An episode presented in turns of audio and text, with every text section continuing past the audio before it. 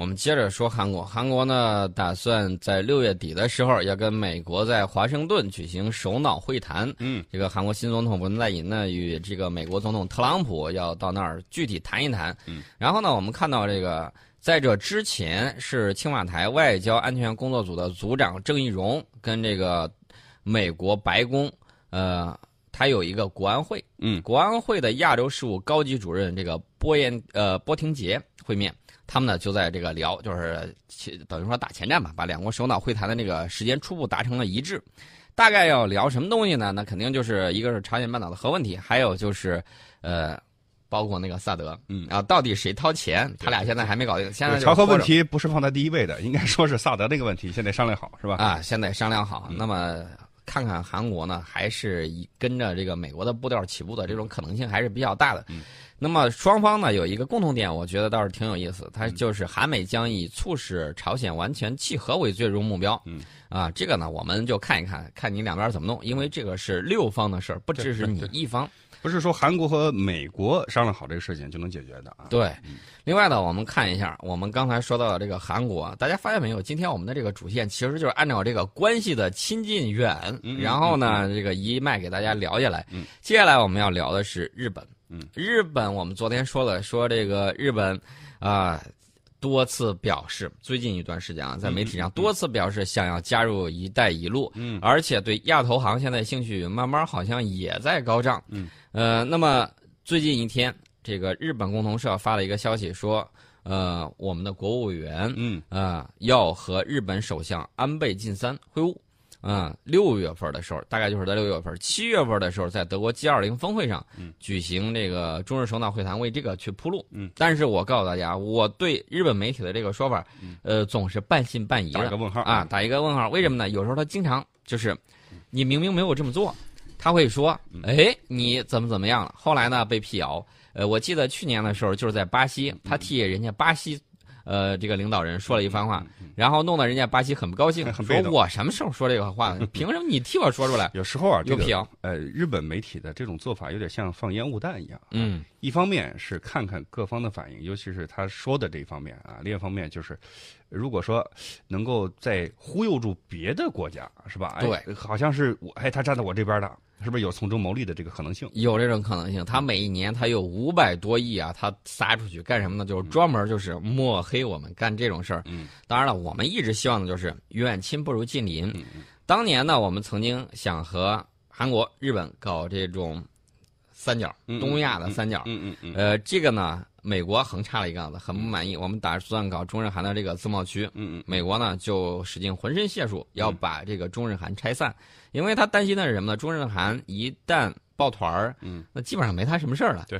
然后这个时候呢，中日韩的这种生产能力，包括这个国力，对，就可以影响东南亚。嗯。所以说呢，美国就很担心说影响它的亚太的利益。对，所以说呢，他就又搞了这种亚太再平衡啊，嗯、然后想方设法把中日韩拆散。嗯。你看，当时就抛出了很多很多的这种问题。从二零一二年之后，呃，到目前为止。啊，我觉得美国重返亚太的这个战略呢，基本上可以说是无功而返吧，因为他本身，咱说句实在话，他并没有离开亚太，他的军队一直在韩国驻扎，在美国呃，在日本驻扎都有。嗯，呃，这个呢还要看一看现在的情况。现在关键就是中美关系在趋于缓和，所以说呢，这个日本担心又玩月顶外交，又把我又从我头上飞过去了，这事儿不能忍，所以呢，他也在积极的这种有动向。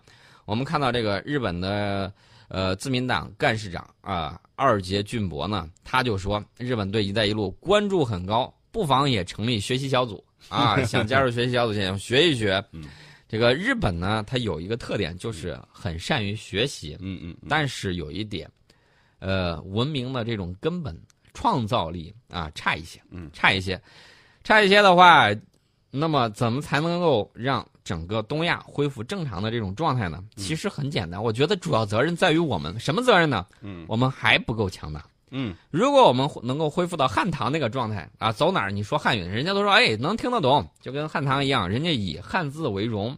你比如说韩国，韩国原来你去看它的历史书，全都是汉字。嗯，韩国呢，在上个世纪大概是六七十年代，应该是七十年代的时候开始推行的这种，呃拼音式的这种文字不，不去汉字化，去汉字化。对，结果折腾了这么半天，后悔了，好像最近非常后悔。最近呢，想在这个小学或者初中阶段开始重新开这个汉语课。对，其实我都说了，中华文化圈的这个嗯影响力在东亚那是很强大的。嗯嗯你把这个东西去了的话，我想问一下，你老祖宗写的文字全拿汉字写的，你能认识几个？单单纯从这个汉字的传承上角度来讲，对比中呃这个韩国和日本这两个国家的话，呃，日本呢好歹他汉字还认识，还识日本还是很聪明的。呃还认识啊，啊这个这个这个优秀的传统文化，他还他还留着呢。但是、呃韩国就不一样了，你你你写汉字，他根本一点都不会认识。对，当时呢，这个日本也动了这个脑子，也想去这个汉字化，嗯后来发现得不偿失，然后就给停了。所以我们到日本去旅游的时候，会发现日本大量的这种啊汉字在这个日语里头使用。有的时候你甚至它这个中文多一些的时候，望文生义，你呃直接没明，白。对对，而且有些词儿呢是嗯正儿八经完全是从古汉语当中就就演化过来的。对，嗯而且呢，大家都说这个吴语跟这个日语比较接近。嗯其实有时候我觉得，原来我有一些同学啊，胶东半岛的，然后他那个胶州话，有的这个跟跟那个有点像。是 其实我就觉得，你要想学日语，啊，说点题外话，想学日语的话，嗯甭把它当成一门外语，对，把它当成一个地方方方言哎学啊，你去学可能会快一些。而且对对于在你在日本当地的话，你提起这个徐福的故事，嗯，没有人不知道，都了解啊。呃，我记得我曾经看过一个日本的节目，很有意思。它它是什么呢？就是我们当时这个呃二胎政策放开，嗯，然后日本讨论的特别热烈。嗯嗯，呃，最主要是日本一些商家，他们很明智，经常做中日这个商贸的，人家很清楚啊。然后呢，就商机来了，啊，没事儿就老痛骂他们那种右翼政府。嗯，呃，他们就觉得你们这是纯粹瞎搞嘛。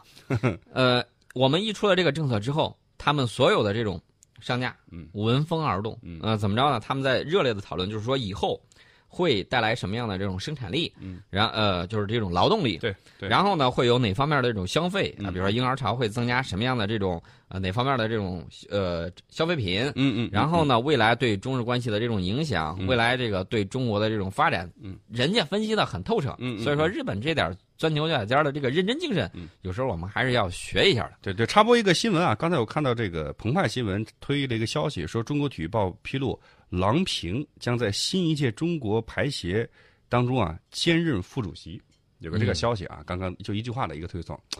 呃，女排的事儿大家也比较关注啊。对，大家非常关注女排的事情。当年的那个铁榔头就是跟这个日本女排打的时候战多少回合？啊，大战很多回合，然后打的非常给力，打出了这种啊，我觉得当时给我们这女排精神最早就是。从那儿来的啊。对对对，嗯呃，我们接着说这个日本的这个呃企业啊，日本企业现在有点这个想转退为进了啊，比如说这个人家在说这个生活家电方面，嗯然后热水器呀、嗯汽车相关的。